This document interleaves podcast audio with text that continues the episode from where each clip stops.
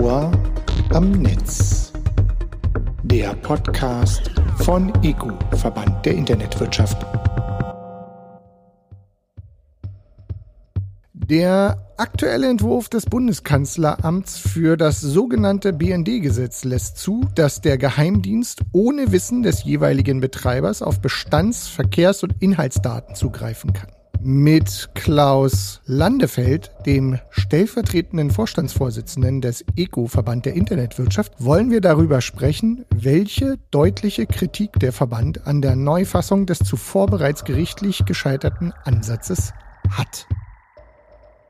Herr Landefeld, Journalismusverbände in Deutschland sehen den Quellenschutz im derzeitigen Entwurf zur Neufassung des BND-Gesetzes als nicht ausreichend gewährleistet. Viele Interessengruppen sind alarmiert, jenseits auch der Journalistenverbände, wenn es um diese Novellierung geht. Mit großer Wahrscheinlichkeit haben Sie einen besonderen Blick auf diese Gesetzesnovelle mit Ihrer Expertise in Bezug auf digitale Infrastruktur, Breitbandausbau, Netzmobilität sowie Sicherheit im Netz?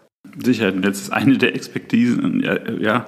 aber ich äh, begleite das auch schon sehr lange. Ähm, ich bin ja für ECO auch im Vorstand von DKIX. DKIX ist der Knotennetzbetreiber in Deutschland. Da haben wir zwangsläufig auch mit äh, dem Bundesnachrichtendienst zu tun und ähm, von daher haben wir auch als DKIX eine Klage geführt äh, gegen die Tätigkeit des Bundesnachrichtendienstes und da baut man natürlich auch sehr viel Expertise auf, insbesondere wie das Recht dazu eigentlich aussieht, wie das ähm, das hat auch dazu geführt, dass ich ähm, einer der Experten war, die letztes Jahr bei der Klage von Reporter ohne Grenzen gegen das aktuelle BND-Gesetz beziehungsweise gegen die Auslands-Auslandsfernmeldeaufklärung des BND als Experte vom Verfassungsgericht selber berufen wurde. Und dann hat man natürlich da einen entsprechenden Einblick. Und äh, können Sie so ein bisschen Ihre Position darlegen? Lassen Sie mich nur so ausdrücken. Wenn man selber Carrier ist und ähm, äh, Netze betreibt, dann hat man natürlich zwangsläufig auch Erfahrung im ähm, Sammeln, im Aufzeichnen, auch in der Auswertung von Daten. Zwangsläufig ähm, Verbindungsdaten zum Beispiel muss man auswerten, um allein nur Abrechnungen erstellen zu können oder so. Aber auch durch gesetzliche Verpflichtungen müssen wir uns mit der Aufzeichnung, Speicherung und Auswertung von Daten beschäftigen. Und wenn man das eine Weile betrieben hat ähm, und dann sieht, wie die Kollegen vom BND arbeiten, dann kann man da natürlich sehr spezielle Aussagen dazu treffen, ob das sinnvoll ist, ob das nicht sinnvoll ist, ob die ähm, Gesetzesvorschläge, die es gibt, ähm, einschränkend sind. Es geht ja immer so ein bisschen um die Frage, wie stark, wie wird der BND beschränkt in seiner Tätigkeit. Also da wird sehr viel gefordert, man möchte sehr viel machen können. Und auf der anderen Seite geht es natürlich um die Frage, wie kann man das einschränken, einhegen, wie die Politiker immer dazu sagen. Wie kann das Parlament das kontrollieren? Das sind so die Kernfragen, die da gestellt werden. An welcher Stelle werden denn die Bürgerinnen und Bürgerinnen, aber auch Unternehmen und Organisationen maßgeblich betroffen sein und mögliche Folgen auch zu spüren bekommen. Welche Konsequenzen erwarten Sie denn auch für den D-Kicks? Ja, das muss man jetzt natürlich sehen. Also bei der Klage und der Neuregelung momentan geht es immer erst um dieses Thema Ausland, Ausland. Das heißt im Prinzip, was ist mit Ausländern im Ausland? Theoretisch ähm, sollen auch Inländer ausgenommen sein davon. Ähm, das Verfassungsgericht hat jetzt festgestellt, das ist das Novum, das ist eigentlich das, das Neue daran, dass es eben auch für Ausländer im Ausland gilt. Und ähm, deswegen war, das war für Journalisten natürlich besonders wichtig und wertvoll, weil da geht es um Quellenschutz, da geht es um die Frage, mit wem kommuniziere ich eigentlich im Ausland, ähm, habe ich da ähm, wirklich Informanten, habe ich da auch andere Journalisten als Partner oder sowas ähnliches. Man möchte nicht unbedingt offenlegen, mit wem man sich unterhält. Und es ist auch äh, gefährlich im Zweifelsfall für den Informant, äh, je nachdem, in welchem Land der wieder wohnt und äh, was da drin ist. Also es kann auch durchaus massive Folgen ähm, für die Informanten haben. Das ist äh, der Kernpunkt, äh, weswegen geklagt wurde. Und das Verfassungsgericht hat jetzt als äh, echtes Novum festgestellt, dieser Schutz, der im Prinzip nur ansonsten nur für Deutsche im Inland oder für, für Leute, die sich im Inland aufhalten, also auch für Ausländer, die sich im Inland aushalten, äh, aufhalten, ähm, äh, läuft, der gilt auch für Ausländer im Ausland. Das ist eigentlich das Novum, das tatsächliche Ergebnis dieser Klage. Und äh, da musste sich jetzt die Bundesregierung hinsetzen und sich überlegen, wie fassen wir denn das alles neu? Weil das alte Gesetz wurde tatsächlich für verfassungswidrig erklärt und es muss komplett neu aufgelegt werden, muss komplett neu geschrieben werden in diesem Teil. Wenn man mal die Wunschkiste aufmachen dürfte, wie müsste denn aus Ihrer Perspektive so ein Gesetz aussehen? Ja, ist ein bisschen schwierig. Also ähm, wenn man davon ausgeht, der Bundesnachrichtendienst hat eine wichtige Funktion für die Sicherheit der Bundesrepublik Deutschland. Das muss man einfach mal annehmen und sagen, okay, das schützt uns alle, also muss er auch was dürfen. Sonst brauche ich mir so einen Dienst nicht zu leisten. Dann muss ich mir natürlich überlegen, welche, ähm, was muss ich denen zugestehen, äh, aber auf der anderen Seite auch wieder, wie kontrolliere ich das? Eine der größten Mankos, die wir bis jetzt hatten, war, dass die Kontrolle darüber sehr, sehr, hm, naja, sie war nicht besonders ausgeprägt. Lassen Sie mich so formulieren. Und ähm, das ist massiv äh, kritisiert worden, ist auch im Zuge des sogenannten NSA-Untersuchungsausschusses nach Snowden festgestellt worden, die Kontrolle funktioniert eigentlich gar nicht. Und ähm, wir haben auch einen Bundesdatenschutzbeauftragten, der permanent ähm, den Dienst kritisiert, sagt, dass äh, Datenschutz funktioniert dort, an der Stelle nicht, an der Stelle nicht, da muss was nachgebessert werden. Wir hatten diverse Urteile, auch ähm, zum Beispiel des Bundesverwaltungsgerichts gegen Datenbanken des Bundesnachrichtendienstes Veras zum Beispiel war so eine Datenbank, wo Verbindungsdaten ähm, aufgezeichnet wurden und Beziehungsgeflechte zwischen Personen aufgebaut wurden oder dargelegt wurden äh, durch den Bundesnachrichtendienst. Und das wurde alles als verfassungswidrig eingestuft. Da musste man ganz klar sagen, okay, das muss jetzt alles neu gemacht werden. Der wichtigste Teil des momentan vorgelegten neuen Gesetzes ist eben diese Kontrolle, ist diese Ausweitung der Kontrolle. Hätte man es dabei belassen, wäre es auch einfach. Eigentlich hat das Verfassungsgericht nur gewisse Kritiken niedergelegt in seinem Urteil und man hat dann gesagt, okay, wenn man die aufgegriffen hätte, wäre es vielleicht einfacher geworden, hätte man mehr Kontrolle gemacht, neue Kontrollinstanz, fertig. Man hat sich aber hingestellt und hat mehr da reingeschrieben, hat wieder neue ähm, Rechte für den Dienst festgelegt, die wir als Verband sehr, sehr kritisch betrachten. Dazu gehört unter anderem eine Ausweitung ähm, bezüglich Hacking, ähm, also tatsächlich ein neues Recht für den Dienst, Systeme im Ausland zu hacken. Ähm, man nennt es immer so despektierlich ähm, äh, Online-Durchsuchung im Prinzip, als äh, das ist ein bisschen verniedlichend eigentlich dafür. aber um was es wirklich geht, ist, dass Systeme von Betreibern, aber auch von Einzelpersonen im Ausland durch den Dienst gehackt werden dürfen. Und das ist natürlich sehr, sehr schwierig, sowohl das Systeme von Betreibern, dabei ist wirklich jeder Betreiber gemeint, auch im europäischen äh, Ausland, was natürlich sehr schwierig ist in so einem Single Market, wenn wir eigentlich sagen, es ist alles ein europäischer Markt. Aber sobald es außerhalb der Bundesrepublik Deutschland ist, können die Systeme gehackt werden. Es gilt auch für große Betreiber, also eine, eine Google, eine Amazon, eine Facebook, äh, Microsoft, sonst was. Alle die dürften nach, der, also nach dem Vorschlag, der dort momentan im Raum steht, gehackt werden um dann dort Daten zu erheben und Daten auszuleiten und die weiterverarbeiten zu dürfen das kann diplomatische Verwicklungen produzieren, das kann, äh, also diese Dienste werden natürlich auch von Bundesbürgern benutzt, da gibt es überhaupt keine Abgrenzung. Wenn man bei denen einen Account eröffnet, wird alles Mögliche abgefragt, nicht jedoch die Staatsbürgerschaft, nicht ob ich mich in Deutschland aufhalte oder sowas ähnliches. Und wenn das der Fall wäre, dann dürfte der BND das eigentlich gar nicht. Also diese Abgrenzungen sind sehr, sehr schwierig, ähm, die da kommen. Es gibt so drei Begriffe, die immer mal wieder auch durch die Medien geistern. Da haben wir die staatlichen Backdoors, da haben wir die Zero-Day-Exploits, Staatstrojaner und die Vorratsdatenspeicherung.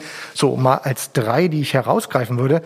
Können Sie so ein bisschen diese Bezeichnungen erläutern für Leute, die vielleicht nicht mit allem drei so viel anfangen können? Könnte ich schon. Ähm, also ein Backdoor wäre eine künstlich eingebaute, aber quasi vorgesehene Hintertür in einer Software. Wenn ich also Softwareherstellern vorschreiben könnte, eine Hintertür in ihre Software einzubauen, ähm, die dann verteilt wird. Sowas wird zum Beispiel diskutiert im Umfeld Kinderpornografie oder sowas, dass man sagt, es gibt Hintertüren für ähm, staatliche Dienste. Meistens wird da aber dann über Strafverfolgung geredet, also weniger über Geheimdienste. Gibt aber auch schon Geheimdienste, die Hintertüren eingebaut haben, die dann äh, in Software von Routerherstellung von Sicherheitsprodukten oder ähnlichem drin waren. Das ist aber eine vorgesehen, also das ist keine, keine Softwarelücke in diesem Fall, sondern das ist eine in die Software eingebaute Hintertür, über die ich dann im Prinzip auch Zugang erreichen kann. Zero-Day-Exploits sind das genaue Gegenteil. Das sind Software-Schwachstellen, also im Prinzip Fehler in der Software, die ausgenutzt werden können, um diese Software und damit auch den ganzen Rechner kompromittieren zu können, um dort Zugang erhalten zu können und dann selber auch wieder mit typischerweise, man nennt es immer Root Access, also tatsächlich das ganze System kontrollieren zu können, alles, was dort drin ähm, stattfindet, ähm, tatsächlich dann ähm, überprüfen zu können und auch selber ähm, eben äh, Anwendungen ausführen zu können mit diesem Recht. Das Problem an Zero-Day-Exploits, und da kommt der Name Zero-Day her, das sind immer unbekannte Softwarelücken. Das heißt, in dem Moment, wo eine Softwarelücke veröffentlicht wurde und ähm, dann auch dran gearbeitet wird, typischerweise vom Hersteller oder eben auch vom Dritten, diese Softwarefehler zu beheben oder vielleicht sogar durch Konfigurationsänderungen schon dafür zu sorgen, dass es nicht mehr ausgenutzt werden kann, dann wird die Schwachstelle im Prinzip wertlos. Im Prinzip sind also Schwachstellen, die noch nicht bekannt geworden sind, das sind diese sogenannten Zero-Day-Exploits ähm, an dieser Stelle Das Problem, in das wir hier reinlaufen, ist natürlich, dass es für die Geheimdienste und auch ähm, für Strafverfolgungsbehörden und ähnliche dann auf einmal ganz interessant wird, die zu sammeln. Also wenn das bekannt wird, wenn man ein, äh, eine Information über so eine Sicherheitsschwachstelle irgendwo bekommen kann und meldet die nicht an den Hersteller und sorgt dafür, dass die kurzfristig beseitigt wird, dann ist diese Schwachstelle natürlich weiter offen. Dann kann im Prinzip jeder, ähm, äh, Geheimdienste anderer Länder, äh, Hacker, äh, wer auch immer, organisierte Kriminalität kann diese Schwachstelle ausnutzen und kann denjenigen oder das Unternehmen, meistens geht es ja nicht um Privatleute, sondern um Unternehmen in diesem Fall, die, äh, gegen die eben ein Angriff gefahren wird, kann die im Prinzip kompromittieren. Und das ist das Problem. Man müsste in einer digitalisierten Gesellschaft, wo es darauf ankommt, dass IT-Systeme sicher sind, in denen immer mehr Informationen online sind, muss man dafür sorgen, dass systematisch und kompromisslos an der IT-Sicherheit gearbeitet wird, dass das immer sicherer wird. Und das ist hier eben gerade dann nicht der Fall.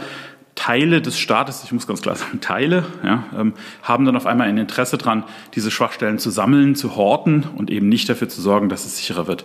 Ist so ein bisschen lustig, wenn wir auf der anderen Seite Gesetzesinitiativen haben, die sich damit beschäftigen, das Netz sicherer zu machen. Wir haben im Moment gerade zum Beispiel eine aktuelle Gesetzesvorlage NIS 2 von der EU-Seite oder in Deutschland haben wir das IT-Sicherheitsgesetz 2.0 äh, quasi parallel zu dem, äh, zu dem BND-Gesetz eingebracht, macht diametral genau das Gegenteil. Soll alle IT-Systeme sicherer machen, alle müssen Sicherheits, äh, äh, also müssen Sicherheitslücken weitermelden, müssen sich zertifizieren lassen, müssen sehr viel Geld aufwenden, dass sie ihre IT-Systeme sicherer machen. Auch eine gesetzliche Vorschrift. Und auf der anderen Seite tun wir unseren Dienst äh, dazu ermächtigen, Systeme zu hacken. Das passt nicht so richtig zusammen, aber das ist natürlich diese Ambivalenz, die da irgendwo entsteht an dieser Stelle. Und viele Staaten müssen an dieser Stelle mit viel an dem kämpfen. Vorratsdatenspeicherung, das ist etwas, ähm, wo es darum geht, dass man Betreiber von Telekommunikationsnetzen auffordert, gewisse Daten für einen Zeitraum zu speichern. Typischerweise geht es dabei um ähm, sogenannte Verbindungsdaten, also ähm, vielleicht das Einfachste ist, wer hat mit wem telefoniert, wie lange, ähm, wann war das, ähm, aber auch das gleiche auch für IP-Verbindungen oder auch solche Fragen wie, wer hatte welche IP-Adresse zu welchem Zeitraum inne. Das sind typische, klassischerweise Daten, ähm, die in der, im Rahmen der Vorratsdatenspeicherung diskutiert werden. Das Ganze kommt meistens aus, äh, auch aus der Strafverfolgung, dass man sagt, okay, wir erfahren natürlich immer erst hinterher, ähm, was, war, was hatte ein potenzieller Täter für eine Telefonnummer, was ähm, hatte ein ein Täter oder auch potenzieller Täter für eine IP-Adresse. Und dann muss man bei dem Anbieter fragen, wer hatte die denn zu dem Zeitpunkt tatsächlich genutzt, diese IP-Adresse. Das ist ein, äh, ein großes Problem, weil man heutzutage wir leben ja in einer Welt von Flatrates und ähnlichen Geschichten. Der Anbieter muss das eigentlich nicht speichern, weil es gibt dafür keinen Grund, dass er das selber für sich, für seine eigenen Zwecke speichert. Und jetzt haben wir diese Diskrepanz zwischen den Anforderungen des Datenschutzes, die sagen, alles, was Sie nicht unbedingt selber brauchen, das dürfen Sie gar nicht speichern, das speichern Sie nicht. Deswegen haben die Anbieter angefangen, das auch tatsächlich nicht mehr zu speichern, mussten das auch tun aufgrund der gesetzlichen Vorschriften. Und dann hat die Strafverfolgung festgestellt, hoppla, jetzt kriegen wir keine Auflösung mehr, äh, wir wissen, wir können das nicht erfahren. Und dann kamen diese Versuche von Vorratsdatenspeicherung, dass man gesagt hat, unterschiedslos, ihr müsst das alles speichern, ihr müsst das alles für sechs Monate andere Daten, wie zum Beispiel in Mobiltelefon, Bewegungsdaten, wer war in welcher Funkzelle eingeloggt, für vier Wochen speichern. Ähm, das sagen wir jetzt per Gesetz, das müsst ihr tun. Das äh, Problem an Vorratsdatenspeicherung ist, das ist natürlich auch eine gewisse Form von Massenüberwachung. Wenn ich das tatsächlich alles aufzeichne und alles vorhalte über alle Bürger, unterschiedslos, dann mache ich etwas, was der, wo der Staat sagt, hey, ihr müsst es jetzt speichern, damit wir im Zweifelsfall in der Zukunft mal Strafverfolgung machen können.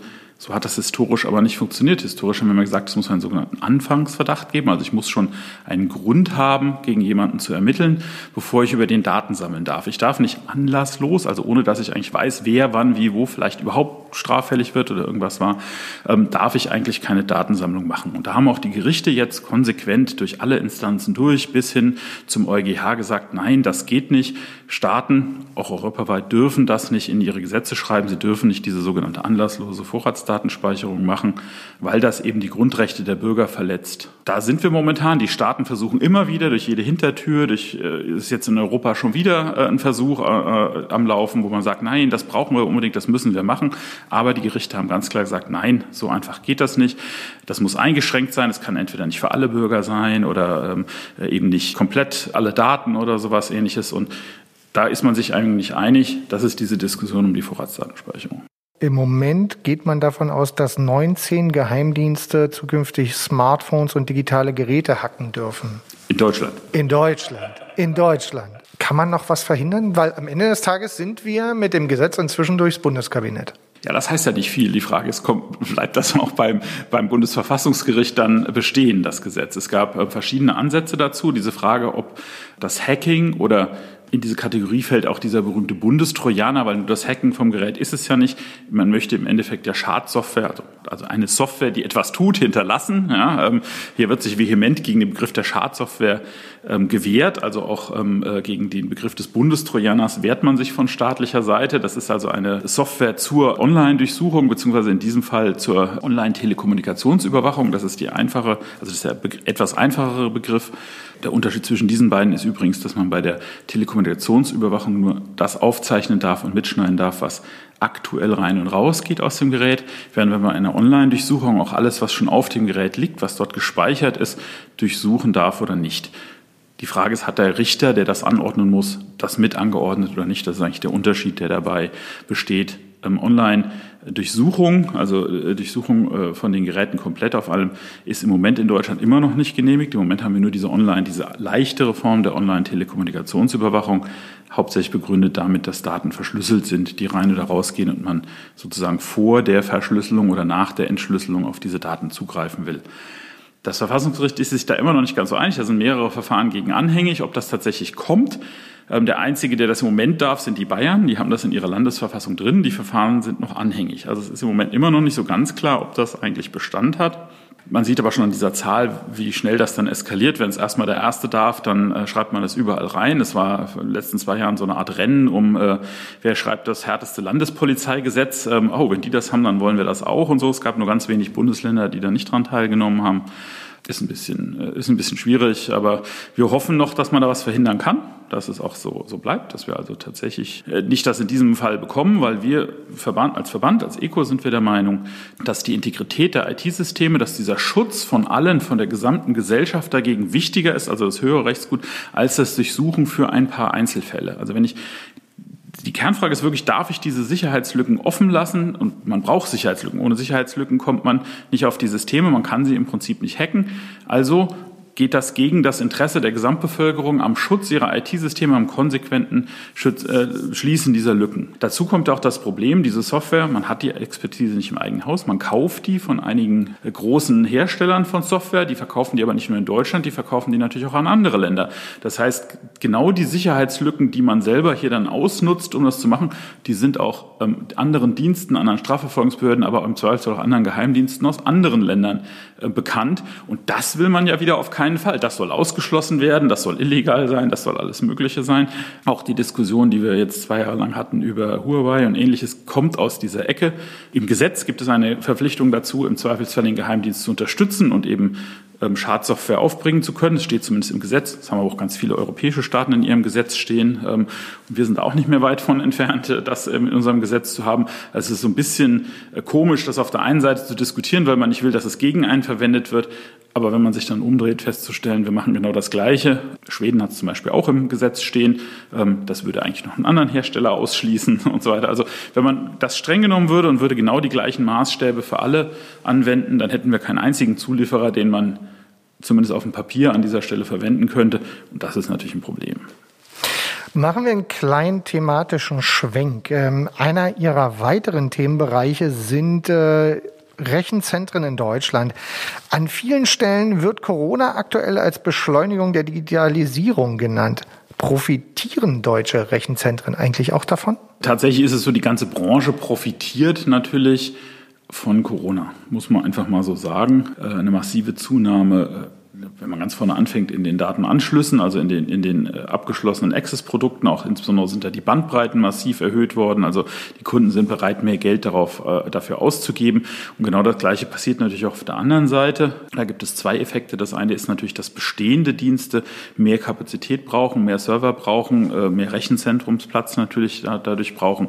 Und auf der anderen Seite gibt es sehr viele Unternehmen, die jetzt ihre, die sich vielleicht bisher gegen Cloud gesträubt haben, gegen diese Lösungen gesträubt haben, die wir dann feststellen, hoppla, in einem ähm, Heimarbeitsplatz-Szenario ist es aber natürlich viel besser, wenn ich meine Rechenzentren, meine, meine ganzen äh, eigenen internen Server in die Cloud verlege, ähm, weil dort alle dann das besser erreichen können, als wenn das dann durch diesen Flaschenhals der Leitung zum, in den eigenen Betrieb rein ähm, laufen muss. Und oft ist auch, je nachdem, wo die Firma sitzt, dass da vielleicht gar keine ähm, großen Bandbreiten verfügbar oder so, sodass das tatsächlich gerade am Anfang der, der Pandemie zu einem riesengroßen Flaschenhals wurde, dass die Unternehmen eigentlich für, ihre VPNs, für diese Heimarbeit, die dann sich auf einmal von außen in das Unternehmen einwählen wollte, nicht genug Kapazität hatte. Und auch das ist eben eine Tendenz. Diese Rechenzentren, diese, diese Serverparks aus den Unternehmen werden sehr viel mehr als noch vor der Pandemie äh, in die Rechenzentren verlegt. Dadurch ist natürlich gerade in der Rechenzentrumsbranche ein Boom da die hat vorher schon geboomt. Jetzt weiß sie nicht so genau, wie schnell sie eigentlich Rechenzentren bauen soll. Also das, das ist schon zu einem Problem geworden jetzt wieder. Also man, man kriegt gar nicht genug Flächen, man hat nicht genug Energie. Ähm, äh, die ersten Städte haben sich auch schon angefangen, darüber Gedanken zu machen, ob sie das überhaupt noch zulassen wollen, ob ihnen nicht zu viel zu viel Rechenzentren da sind, beziehungsweise zu viel Energienutzung, was ja auch immer heißt, dann wieder Abwärme und ähnliche Geschichten an einer Stelle dann passieren, sodass das ein bisschen diversifiziert wird. Dazu kommt allerdings natürlich das Problem, dass Data Center immer dort gut gebaut werden, wo viele andere auch sind. Das ist also so ein, äh, wir nennen das IP Gravity, also im Prinzip da, wo viele Daten ausgetauscht werden, sind natürlich auch, ist man selber auch am besten aufgehoben mit seiner eigenen Datensammlung, sodass das Ergebnis ist, dass ähm, insbesondere in den großen Städten, aber ich so in Frankfurt oder sowas, ist Rechenzentrumsplatz tatsächlich sehr, sehr knapp und auch sehr teuer. Auch hier in Berlin ist ähm, Rechenzentrumsplatz ähm, sehr, sehr knapp im Moment. Also die Data Center, die momentan gebaut werden, die im Herbst fertig werden, sind schon ausverkauft und es werden schon die nächsten, die dann nächstes Jahr fertig werden, ähm, momentan verkauft. Das ist die Realität im Markt momentan. Und nun waren ja so Stichworte wie Industrie 4.0, Internet der Dinge, künstliche Intelligenz auch schon Themen, die vor Corona eine große Rolle spielen. Jetzt haben wir noch mal diesen Peak, die Sie haben ihn gerade beschrieben, der quasi durch Corona noch mal dazu kam. Gleichzeitig hört man immer wieder, dass der Mittelstand irgendwie so ein bisschen in Deutschland hinterher sein könnte. Ist da das in Bezug auf Rechenzentren und auch das Nutzen von Rechenzentren auch hinterher? Hm, gute Frage. Es ist natürlich so ein bisschen ähm hat sich der Mittelstand schon dazu entschlossen, das zu nutzen. Also von den großen Unternehmen ist es so, dass sich fast alle mittlerweile entschlossen haben, in, zumindest Teile ihrer Dienste in die Cloud zu verlagern. Auch beim Mittelstand ist das eine sehr, sehr starke Tendenz, aber beim Mittelstand ist man noch eher ähm, dabei zu sagen, nein, wir wollen unsere Daten bei uns behalten, in der Hand behalten, ähm, wollen das alles nicht rausgeben, wir wollen unsere Intellectual Property nicht in die Cloud legen, wir wollen alles irgendwie selber noch kontrollieren. Ähm, hat natürlich auch so ein bisschen die Frage, wie ist das historisch, wie gut ist die interne, hausinterne IT, ähm, was hat man da, was kann man. Der Mittelstand ist natürlich auch sehr stark äh, produzierend zum Beispiel. Ähm, manche Sachen kann man auch einfach nicht so gut in die Cloud verlegen, aber wenn ich meine hausinterne IT sehr eng mit meiner Produktion zum Beispiel verknüpft habe, ist das dann sinnvoll, sie in die Cloud zu legen? Also das sind immer Fragen, die muss man im Einzelfall beantworten, das kann man nicht so genau sagen. Grundsätzlich ist der Mittelstand in der Digitalisierung etwas hinter, dem, äh, hinter den Großunternehmen hinterher. Das ist so. Das liegt an Innovationszyklen, an Investitionszyklen und solchen Geschichten. Die haben sich in den letzten Jahren sehr, sehr stark nochmal verringert. Also in, äh, in, in Großunternehmen wird zum Beispiel die IT typischerweise alle zwei, drei Jahre schon erneuert. Ähm, das ist im Mittelstand meistens nicht so. Da ist die Nutzungsdauer von den Geräten deutlich höher.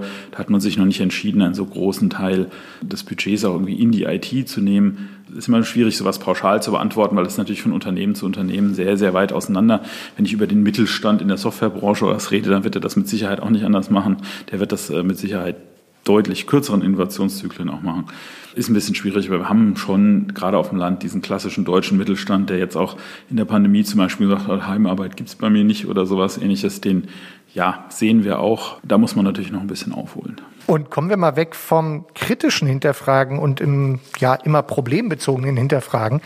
Wo sind denn die deutschen Rechenzentren vielleicht auch besonders gut? In Deutschland ist einfach das absolute Zentrum des europäischen Datenverkehrs, gerade in Frankfurt. Dort laufen die höchsten Kapazitäten. Da ist auch mit unserem eigenen Knoten der größte Austauschknoten der Welt, muss man auch mal ganz klar festhalten.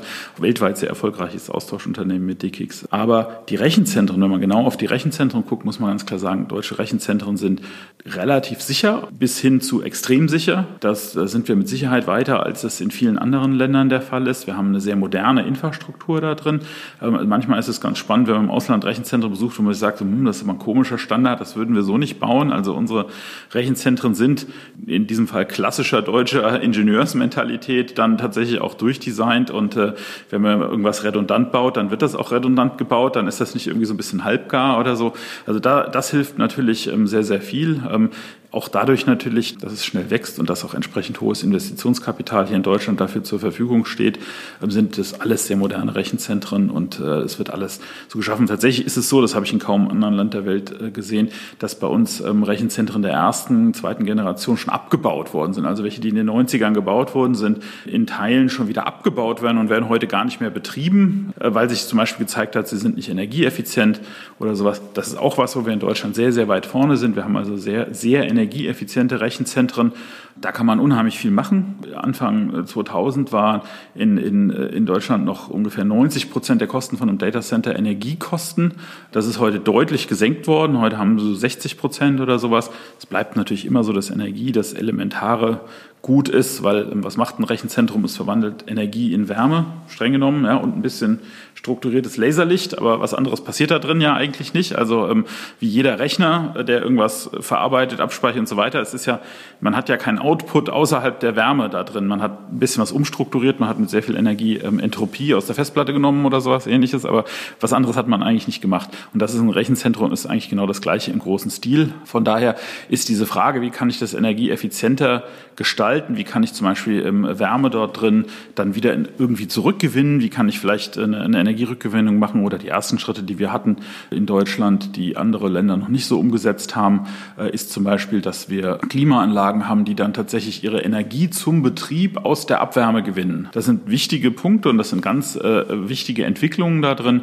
Da sind wir also sehr, sehr weit. Da sind auch die Firmen, die das zuliefern, äh, weltführend äh, da drin. Also das ist eine gute Sache, die wir hier haben.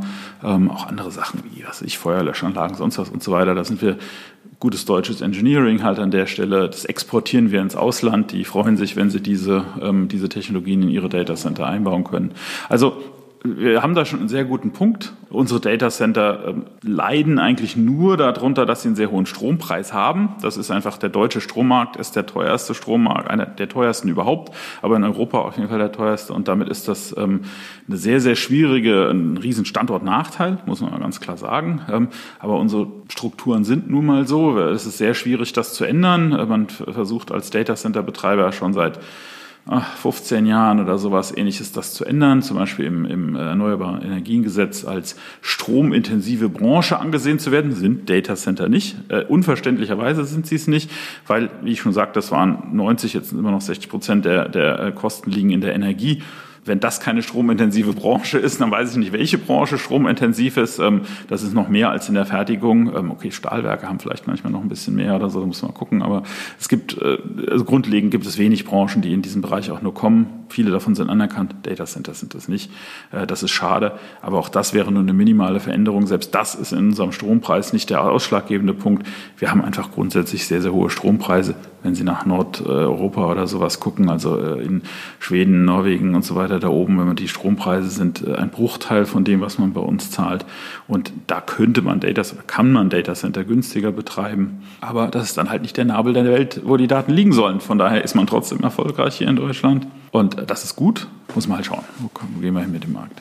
Apropos gut, wir haben natürlich Corona, wir sitzen hier teilweise mit Maske. Ähm, Ganz persönlich gefragt, gibt es ein Tool oder ein Gerät, das Sie durch die Pandemie besonders schätzen gelernt haben oder wo Sie auch so das Gefühl haben, eigentlich ist das obsolet?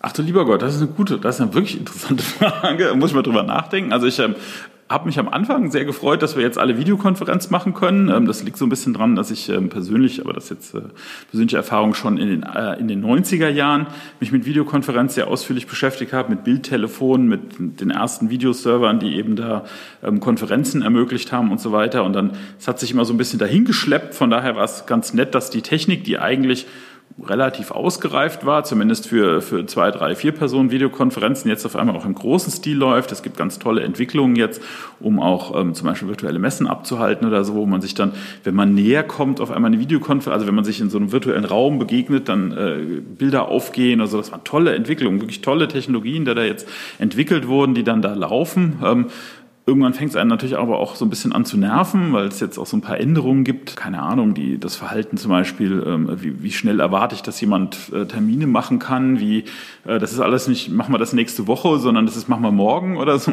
Also das sind so Änderungen, die ein bisschen schwierig sind. Ist jetzt aber kein Gerät natürlich an dieser Stelle, aber das sind gesellschaftliche Veränderungen, die da reinkommen, die eventuell schwierig sind. Muss man natürlich auch sehen, das, das ist äh, durch Heimarbeit natürlich äh, auch eine schwierige Sache.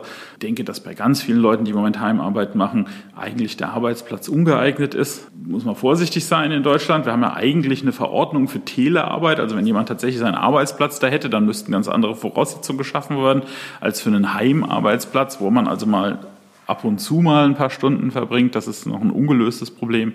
Das müssen wir irgendwie nochmal aufgreifen, wie man damit eigentlich umgeht, wenn jetzt ein Recht auf Heimarbeit auch kommt oder eben, also momentan jetzt pandemiebedingt natürlich schon da ist, aber ähm, dann das tatsächlich verankert wird und auch in Zukunft the new norm wird, wie man immer so hübsch sagt, ja, dann äh, sind das Themen, die müssen wir angehen. Was ist obsolet geworden? Ja, Gute Frage. Habe ich eigentlich wenig gesehen, was so richtig obsolet geworden ist. Vielleicht am ehesten noch das, was ich aber seit Jahren auch schon anzeige, dass alles, was hier so Broadcast TV ist oder sowas ähnliches, noch viel stärker abgenommen hat. Äh, ich glaube, dass in ein paar Jahren sich das komplett erledigt hat durch dieses mehr Online, äh, durch dieses mehr Beschäftigen mit dem Netz und auch generell haben die Leute durch den, durch die, den Aufenthalt zu Hause, dadurch, dass sie so viel zu Hause sind, sich leistungsfähigere Computer, leistungsfähigere äh, Fernsehgeräte und ähnliches natürlich auch bestellt oder angeschafft. Und das führt dazu, dass immer mehr dieser Anteil klassisches Fernsehen, klassisches Radio und so weiter ähm, zurückgeht. Das sind Themen, das äh, muss man natürlich auch beobachten. Was hat das wieder für Auswirkungen vielleicht auf die Gesellschaft? Ist das, ist das wirklich eine eins zu eins Substitution oder verliere ich dabei auch Medienvielfalt? Verliere ich kritische Berichterstattung, ähnliche Geschichten? Das ist schwierig. Also als ein Beispiel davon, was sich tatsächlich verändern wird, glaube ich, durch, äh, durch die Pandemie auch in der Gesellschaft so ein bisschen. Ansonsten weiß noch nicht so genau. Healthcare haben wir viele neue Entwicklungen gehabt, dass jetzt auf einmal alles ähm, oder generell auch in der Verwaltung hatten wir Themen, was alles schwierig war in Deutschland, was nicht umgesetzt werden konnte. Und auf einmal in der Pandemie konnte man innerhalb von ein paar Wochen Behördengänge online machen, konnten äh, Dinge mit unseren Krankenkassen online machen. Auf einmal wurden, wurden Sachen elektronisch verschickt, äh, Rezepte elektronisch verschickt, verschickt und solche Geschichten, was alles vorher nicht ging und nicht denkbar war. Und ich frage mich jetzt, hm, jetzt haben wir das dann ein Jahr lang gemacht oder äh, anderthalb Jahre dann demnächst, was und jetzt sollen wir es dann wieder abschaffen. Jetzt sagen wir dann auf einmal, das geht nicht mehr oder so. Ähm, das sind dann komische Entwicklungen. Also ich glaube, dass uns da einiges äh, bringen wird, äh, diese, also im Nachhinein betrachtet jetzt als Digital- Online-Branche, werden wir, glaube ich, durchaus profitieren auch davon, dass die Digitalisierung einen nachhaltigen Schritt nach vorne gemacht hat. Und das ist, glaube ich, ganz gut für uns. Herr Landefeld, dann ganz herzlichen Dank für diese Insights. Ähm, und mein Mantra am Ende jedes Podcasts, bleiben Sie gesund. Vielen Dank, Sie auch, Herr. Das Ohr am Netz. Der Podcast von EGU, Verband der Internetwirtschaft.